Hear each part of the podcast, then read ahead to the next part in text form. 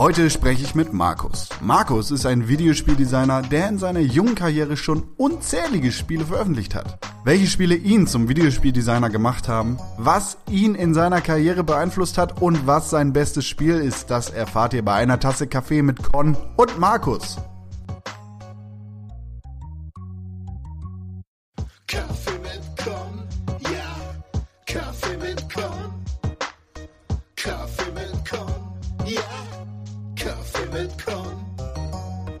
Bin Markus und ich schimpfe mich selber Game Designer.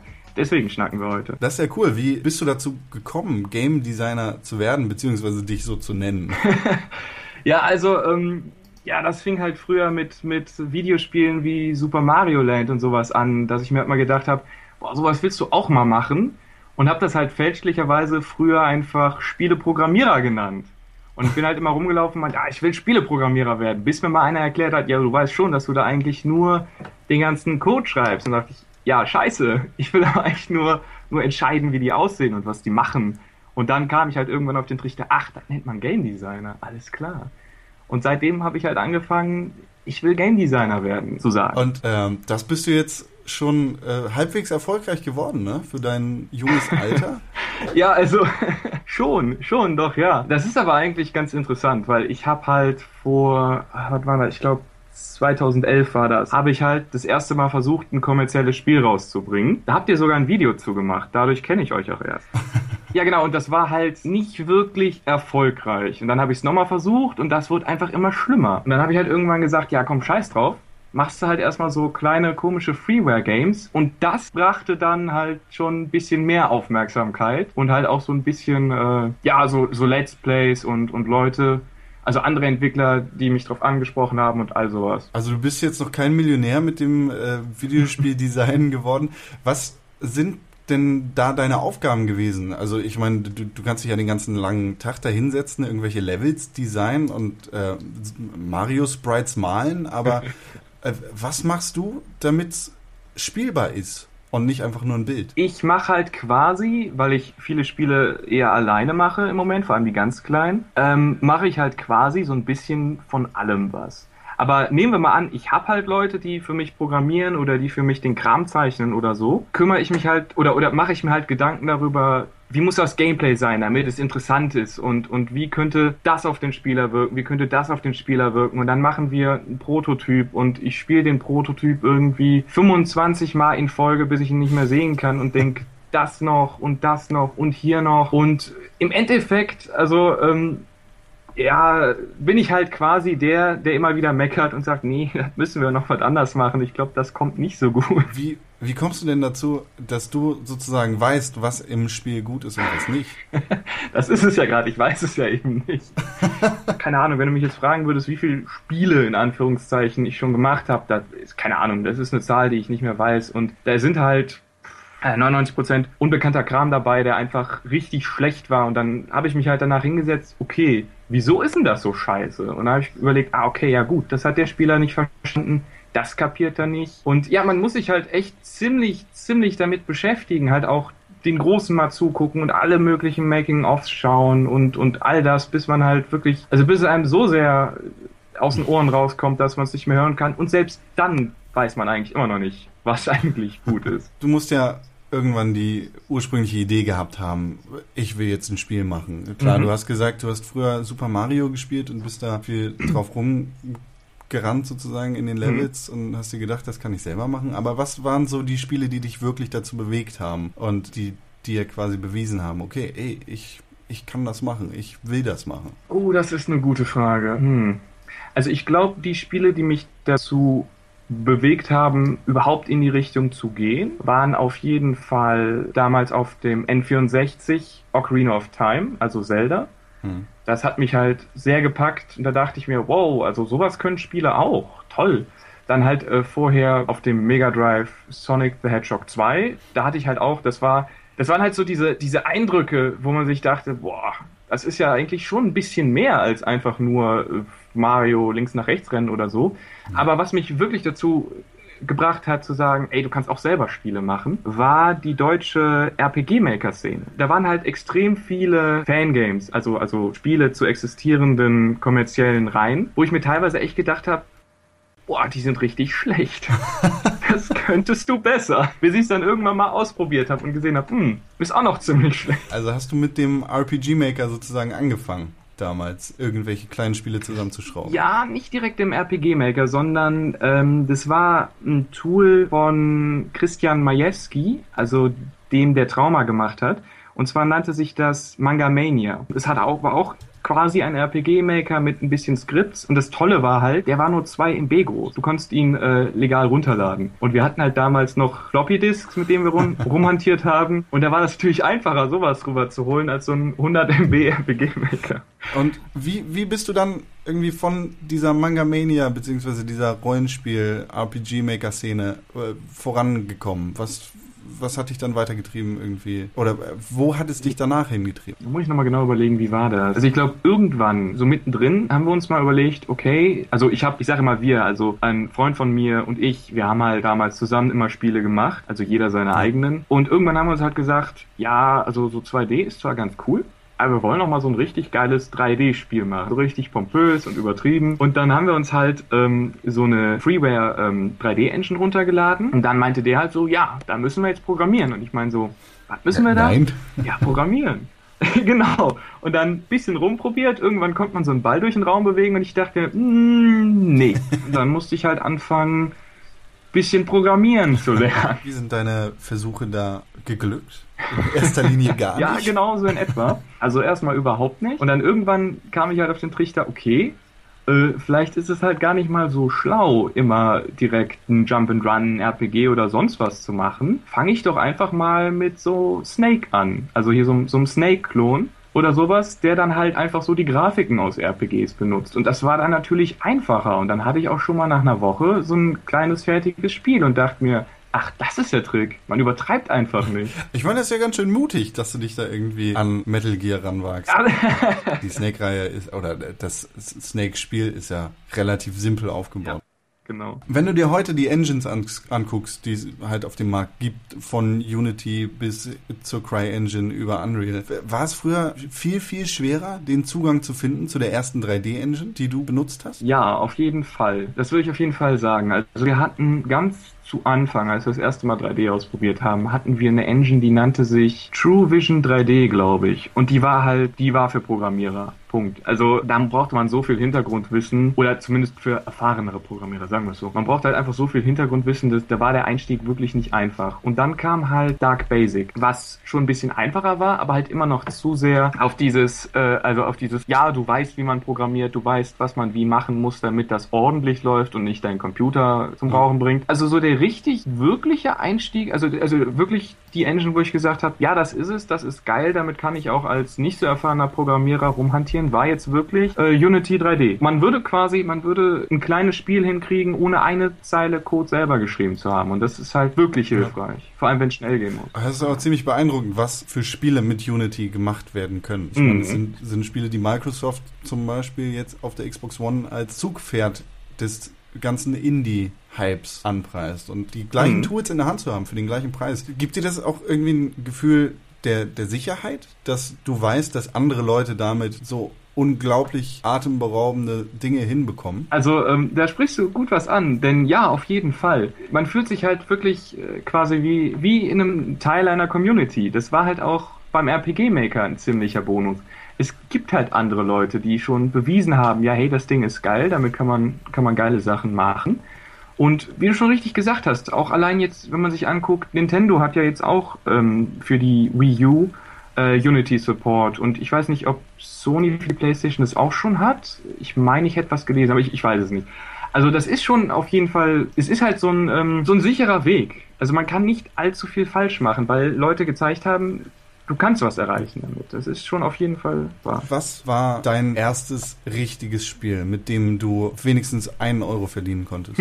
ja, das war mein äh, Spiel 2011 auf der Xbox und zwar Retro Arcade Adventure. ähm, das war halt für äh, Xbox Live Indie Games, also der Markt, der dann zu dem Zeitpunkt eigentlich schon gar nicht mal mehr so toll war. Also es gab wirklich extrem viel Trash dort. Ja, und das war halt auch ein simples 8-Bit gestyltes Hack-and-Slay Random äh, Button Masher Dingsy. Bist du im Nachhinein stolz darauf? Auf dieses Spiel? Ja, das ist halt so eine Sache. Also äh, das Problem ist, wenn man das halt, also ich glaube, ich habe daran, ich meine, ich hätte daran sechs Monate gearbeitet und als das dann halt draußen war, konnte ich es mir wirklich nicht mehr angucken. Also es gab auch ein paar ziemlich lustige Let's Plays dazu, aber ich, die Musik, die Grafiken, das war einfach, ähm, ich konnte es wirklich nicht mehr sehen. Also inzwischen muss ich sagen, ja, okay, geil, du hast was auf der Xbox rausgebracht, du hast sogar ein bisschen Geld damit verdient und es ist fertig. Also ich würde schon sagen, ja, ich bin stolz darauf, was ich damit gemacht habe, aber ich sehe halt auch, was ich hätte noch machen können, quasi. Also so ein Zwischending. Ja. Seit 2011 hast du ja sicher noch an anderen Spielen gearbeitet, beziehungsweise ich weiß, dass du noch an ganz vielen anderen Spielen gearbeitet hast. Was würdest du sagen, ist so, was ist das Spiel von dir selber, das dir am meisten Spaß macht? Hm, von meinen eigenen Spielen wird mir am meisten Spaß machen. Das ist eine gute Frage. Sl Unicorn Slap ist ja, äh, wird teilweise als eins der entspannendsten Spiele bezeichnet, weil man daher also äh, für diejenigen, die das Spiel nicht kennen, äh, Unicorn Slap ist ein, ein Unity-Spiel, äh, mhm. in dem man eigentlich nichts anderes machen muss, als ein Einhorn, das in einer sehr abgespaceden Cyberpunk-Welt, nenne ich das jetzt einfach mal, äh, rumsteht, ohrfeigen muss. Genau mit bisschen Physik. Das ist quasi das ganze Spiel. Bei dem Spiel ist es leider so, da ist für mich, das ist für mich einfach inzwischen ausgelutscht. Ich meine, als ich das gemacht habe, ich war teilweise einfach nur am Lachen, was für einen Scheiß ich da mache. Aber das ist halt, äh, ich weiß nicht. Ich meine, es ist schon echt stumpf. Ja, klar. Also ich glaube, jetzt spontan würde ich sagen, das Spiel, das mir am meisten Spaß macht, ist das davor, Salt Meat Factory, wo man halt die ganze Zeit auch so ein bisschen mit Physik Fleisch in Kisten packt. Also ich weiß nicht, das fand ich, das finde ich eigentlich immer noch irgendwie auf irgendeine Art total bescheuert lustig. Ja gut, ich meine, es ist immer schwer zurückzugucken auf, auf seine eigene Kreation und zu sagen, das ist wirklich eine Sache, auf die ich super stolz bin. Du spielst natürlich auch andere Spiele als deine eigenen, nehme ich mal an. Natürlich. Was, was ist da deine Lieblingsspielrichtung? Also es, es klingt so, als wärst du sehr in der Richtung Jump'n'Run zu Hause gewesen früher? ja, auf jeden Fall. Dafür werde ich wahrscheinlich, also dafür kriege ich auch immer wieder was zu hören, aber meine, also eigentlich meine Lieblingsspielereihe ist wirklich Sonic. Also Sonic the Hedgehog von Sega. Also ich meine, die, die, die ganzen Kritiken von wegen, ja, die, die lutschen das aus und es ist immer das Gleiche und bla bla, das, das stimmt alles, das ist richtig, das unterstreiche ich, aber mir macht das einfach tierisch Spaß. Und halt Zelda, die Zelda-Reihe. Also das sind so die beiden auch die beiden Franchises, die mich quasi am meisten beeinflusst haben. Machen die die Sonic 3D-Spiele auch immer noch Spaß? Ja, tun sie, aber das ist ein bisschen weniger geworden.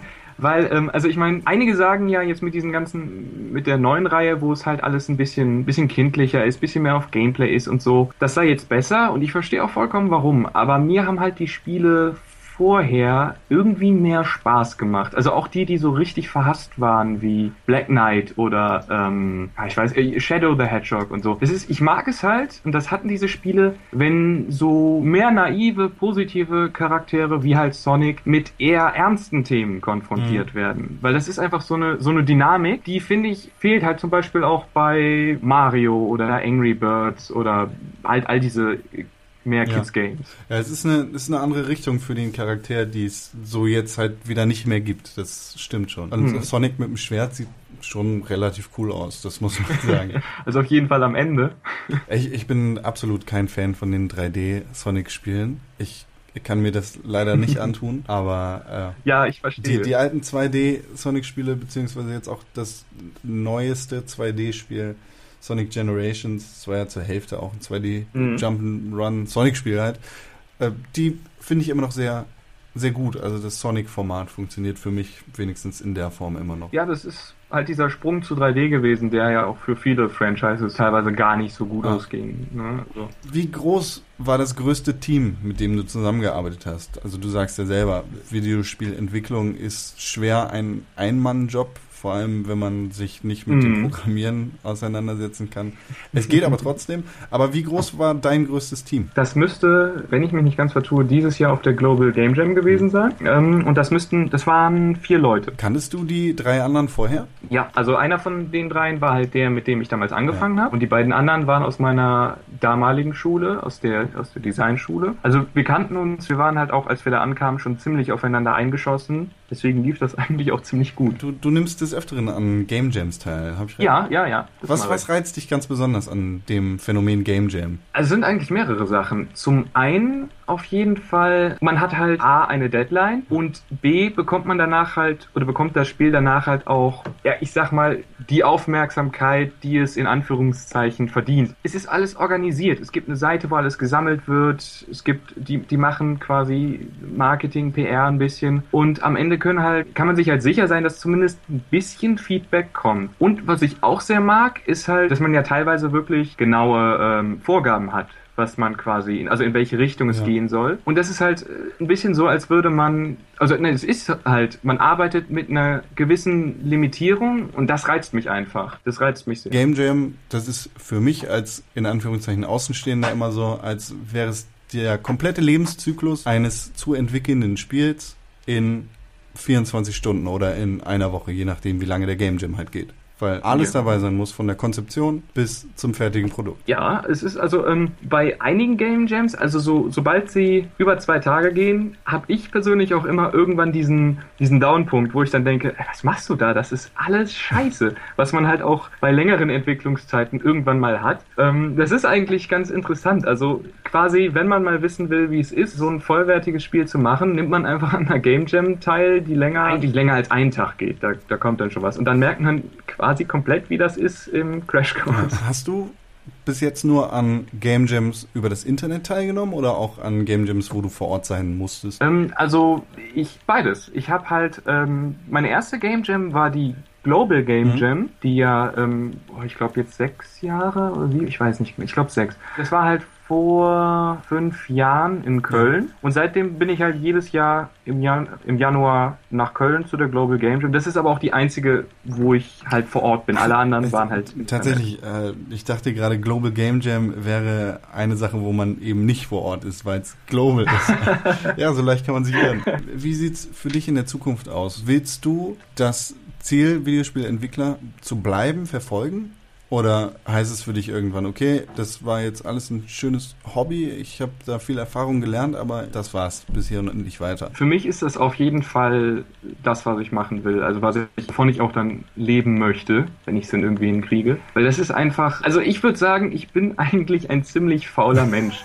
Aber wenn ich, wenn ich mir dann quasi mal selber irgendwie über die Schulter gucke, wenn ich an irgendeinem Spiel bastle oder so, dann erkenne ich mich teilweise kaum wieder. Also dann sitze ich hier auch mal irgendwie mitten in der Nacht, so richtig nerdig, hab mein, mein Energy Drink, stinkt nach irgendwas, hab Fast Food und bin die ganze Zeit am Computer und der Tag danach ist komplett für den Arsch. Aber ähm, also ich hänge mich da wirklich richtig rein. Und also das ist auf jeden Fall das, was ich machen will, weil es scheint auch irgendwie zu mir zu passen. Wärst du lieber in einem kleinen Team oder wärst du lieber in einem richtig großen Team im riesigen Unternehmen? Tja, das ist eine gute Frage. Also ich meine, in einem kleinen Team hat man natürlich einfach mehr Freiheiten und man macht halt mehr was Interessanteres. Also man hat halt mehr Einfluss. Große Team, wie gesagt, mein größtes waren vier Leute. Es kommt drauf an. Ich müsste es mal ausprobieren. Ich meine, je nachdem, wenn es halt bei einem großen Publisher ist, der jetzt nicht unbedingt für sein DLC oder so bekannt ist, dann stelle ich mir das eigentlich aber auch ziemlich interessant vor. Man müsste, man müsste es mal ausprobieren. Weil halt auch ja, man, man teilt ja dasselbe Hobby dann quasi. Das ist ja das Besondere daran. Nun ist es ja nicht unbedingt so, dass du immer das machen kannst, was du willst und vielleicht auch bei, sagen wir, einem riesigen Entwickler bzw. Publisher wie Electronic Arts unterkommen könntest und da Mhm. für die Mobile Division zuständig bist. Meinst du, dass du damit irgendwie leben könntest oder glaubst du, das ist so ein absolutes No-Go für dich? Ähm, also, um ganz ehrlich zu sein, ich finde eigentlich das Grundprinzip von so, so Social Facebook Games, finde ich eigentlich ziemlich interessant. Halt, dass man, dass, dass es ganz viele Spieler gibt, dass man nicht quasi nicht gezwungen sein sollte, immer dort zu sitzen und so. Ich könnte mir das auf jeden Fall vorstellen. Ich meine, ich wäre wahrscheinlich, an irgendeinem Punkt würde ich schon irgendwie ein bisschen unglücklich werden, weil wir halt irgendwas machen, was es schon tausendmal gibt, fahren will oder sowas. Aber so von, von dem Grundkonzept her fände ich eigentlich auch das interessant. Gibt's für dich ein absolut rotes Tuch? Würde eigentlich sagen nein, aber wo ich halt immer so ein bisschen mit der Stirn runzle, ist, wenn ich halt. Es, es gibt ja diese, diese Serious Games. Ich meine, Serious Games an und für sich sind super, sind Hm. klasse. Nur wenn dann halt irgendwie so eine richtig provokante Message rübergebracht werden soll, dem Spieler richtig ins Gesicht und das Ganze dann vom Gameplay her, also wenn man das ganze Politische wegnimmt, eigentlich nur ein Klon von Space Invaders ist oder ein Klon von, von was weiß ich was, Tetris oder so. Wenn man quasi eine Message nimmt und ein Spiel drum packt, um die halt, also, also irgendein billiges Klonspiel drum packt, um die irgendwie jemandem ins Gesicht zu schmeißen. Also da muss ich sagen, Message okay, aber dann lasst uns auch ein gutes Spiel draus machen. Was ist dein liebstes Spiel überhaupt? Jetzt abgesehen von Sonic und von Zelda. Ich wollte gerade sagen, ähm, im Moment aktuell spiele ich Alien Isolation. Ich bin total baff, wie klasse das einfach ist. Äh, auch wie, wie super das halt an dem Film an, anlehnt und alles. Also das auf jeden Fall finde ich super. Und The Journey Down Chapter 2 von ähm, Sky Goblin ist, ist auch Indie-Studio. Ist halt ein Point-and-Click-Adventure. Das ist auch einfach Hammer. Also beide Spiele haben super Atmosphäre. Ich kenne das zweite Kapitel von The Journey Down gar nicht. Aber ich, ich weiß, dass das ein sehr interessantes Point-and-Click-Adventure ist. Hast du Amnesia The Dark Descent gespielt? Ja, gespielt habe ich es, aber halt, wenn immer nur bei Freunden oder bei, bei Bekannten. Ich hatte es halt nie selber leider. Bist du ein Horrormensch? Also in Filmen eher weniger, in Spielen auf jeden Fall. Vor allem halt bei Spielen wie, also ich würde jetzt sagen wie Fatal Frame. Ich habe allerdings noch nie wirklich ein Fatal Frame Spiel gespielt, aber so, es, es gibt ja unzählige dieser Japano-Horror-Games, auch äh, damals für Wii Calling, wo dann die Remote quasi ein Handy war, das man sich ans Ohr halten musste.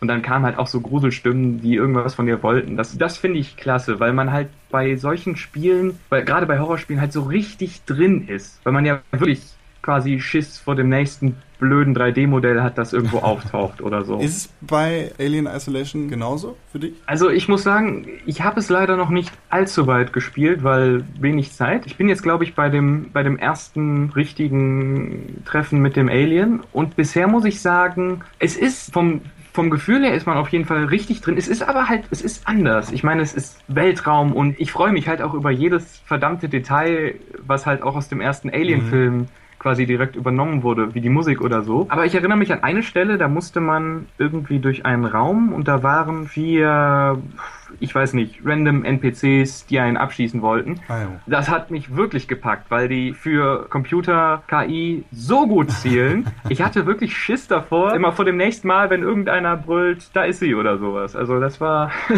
ziemlich Ja, gut. das, das Spiel schafft eine unglaubliche Atmosphäre und es zieht, es Auf jeden Fall. so fantastisch in diese Welt rein. Das ist Ja. Ja. Ich, ich bin in den letzten Wochen, auch in den letzten Wochen, in denen ich das gespielt habe, nur noch betrunken, weil ich das einfach nicht ohne Alkohol ertrage, mich in diese Welt reinzuversetzen. Ich habe das Gefühl, ich sterbe an einem Herzinfarkt, weil äh, weil es mich so sehr gepackt hat, dieses Spiel. Dein liebstes Spiel aller Zeiten? Zelda Ocarina of Time. Nicht Majora's Mask? Ähm, nee, und zwar, da muss ich glaube ich sagen, weil Nostalgie. Okay. Weil, ähm, ich meine, ich war halt in dem richtigen Alter dafür, als das rauskam. Und ich habe mich tierisch auf Majora's Mask gefreut. Und als es dann draußen war, es war halt so anders. Es war gut anders. Aber ich war einfach, ich muss wirklich sagen, ich war zu jung, um zu verstehen, wie gut es ist. Und als ich es jetzt, ah, ich glaube 2012 oder so, nochmal komplett durchgespielt habe, dachte ich mir, meine Fresse ist das geil. Aber bei Ocarina of Time ist es halt die Nostalgie, glaube ich, die mich dann doch noch darüber holt. War Ocarina of Time dein erstes Zelda-Spiel? Nee, mein erstes Zelda-Spiel war A Link to the Past. Ja, äh, das, das ist natürlich diese ewig währende Diskussion, weil jeder Mensch, der sich als Videospieler oder als, als Nerd oder als Gamer, wie auch immer bezeichnet, Zelda gespielt hat. Ich bin tatsächlich auch mit äh, A Link to the Past groß geworden und das ist mein absoluter Favorit. Aber danach wird's dann auch schon wirklich eng, weil es entweder Ocarina of Time oder Majora's Mask sein muss. Aber ich habe das genauso gehabt wie du, dass ich ähm, früher in meiner Kindheit Majora's Mask überhaupt nicht schätzen konnte. Das war für mich einfach Ja. der zweite Teil von Ocarina of Time. genau. Aber heutzutage ist, äh, weiß ich, weiß ich dieses Spiel zu schätzen und ich finde es fast besser als Ocarina of Time. Ja, also in, in vielen Dingen ist es auch auf jeden Fall besser. Und halt auch einfach interessanter. Guckst du dir Spiele dann auch mit, mit deiner Expertise als, als Fachmann an? Oder schaffst du es wirklich, den Game Designer auszuschalten, wenn du Spiele spielst und einfach nur der Spieler zu sein? Als Fachmann ist gut. Manchmal schaffe ich es, also eigentlich, eigentlich schaffe ich es immer, das abzuschalten, weil ich meine, ich will ja nicht jedes Spiel analysieren. Ich meine, bei manchen Spielen will man auch einfach nur spielen. Aber es ist dann schon teilweise so, dass man dann mal überlegt, hm, okay, wie haben die das wohl gemacht? Oder wie könnte ich sowas ähnliches basteln? Oder wie funktioniert wohl das? Oder was passiert jetzt? Und und all sowas. Also äh, klar, ist halt wie mit jedem Hobby. Ne? Man, man hat irgendwann so ein gewisses Wissen und das kriegt man dann auch nicht mehr ohne weiteres raus. Wie sieht für dich die nahe Zukunft aus? Wo wird es für dich in den nächsten paar Jahren hingehen? Oder willst du darüber gar nicht nachdenken? Um, ähm, eigentlich denke ich da äh, schon ziemlich lange drüber nach. Weil halt, es muss ja auch irgendwann dann mal ernst werden. Ich meine, kostenlose Spiele zu machen, die den Leuten Spaß macht, schön und gut.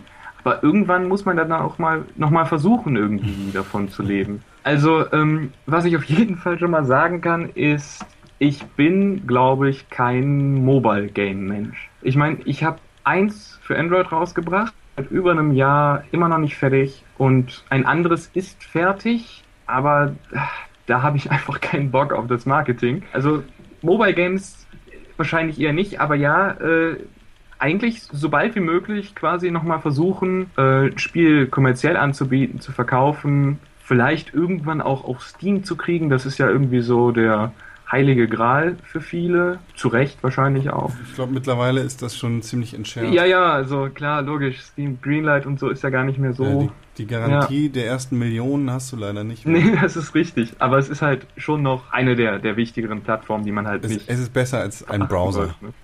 ja, auf jeden Fall. Gut, Markus, ich äh, danke dir für deine Zeit und äh, für ja, dein gerne, Gespräch. gerne. Vielleicht abschließend noch, was würdest mhm. du jungen Leuten empfehlen, die daran interessiert sind, selber Spiele zu machen? das ist interessant, die Frage wurde mir schon mal gestellt und eigentlich ist meine Antwort darauf immer, aber ich bin doch noch gar nicht so erfolgreich oder gut oder so. Aber ich glaube, also wenn ich einen Rat geben sollte, dann wäre es auf jeden Fall die Idee, die man im Kopf hat, die teilt man durch neun und das, was übrig bleibt, das ist das, was man dann quasi schafft. also halt Kleinstapel. Super. Ich danke dir. Wo kann man dir folgen und wo kann man sehen, welche Spiele du gebaut hast, was du durch neun geteilt hast? ja, auf meiner Webseite und zwar siactro.com. Wie wird das geschrieben? Ähm, S-I-A. C-T-R-O und dann .com. Da findet man alle Spiele, die du gebaut hast? Ja, bis auf das Neueste, weil ich das noch nicht draufgepackt habe, weil ich faul bin. Aber da findet man halt alle anderen und, und Twitter und Facebook und E-Mail und YouTube und all den Scheiß. Dann bedanke ich mich bei dir fürs Gespräch. Ich danke auch. Mehr von Markus gibt es auf pixelburg.tv. Bei uns gibt's nicht nur ein sehr lustiges, völlig fehlinterpretiertes Video zu einem seiner Spiele, sondern auch den Link zu seiner Internetseite siactro.com, wo ihr alle seine Spiele findet. Folgt Markus auf Twitter unter @siactro. Schaut auf www.pixelbook.tv vorbei für News, Artikel, Videos, Podcasts und vieles mehr. Manchmal auch mit mir. Wenn ihr bei Kaffee mit Con zu Gast sein wollt, dann schreibt eine E-Mail an podcast.pixelbook.tv mit dem Betreff Kaffee Gast. Bis zur nächsten Woche und einer weiteren Tasse Kaffee mit Con und einem Gast aus der Welt der Videospiele.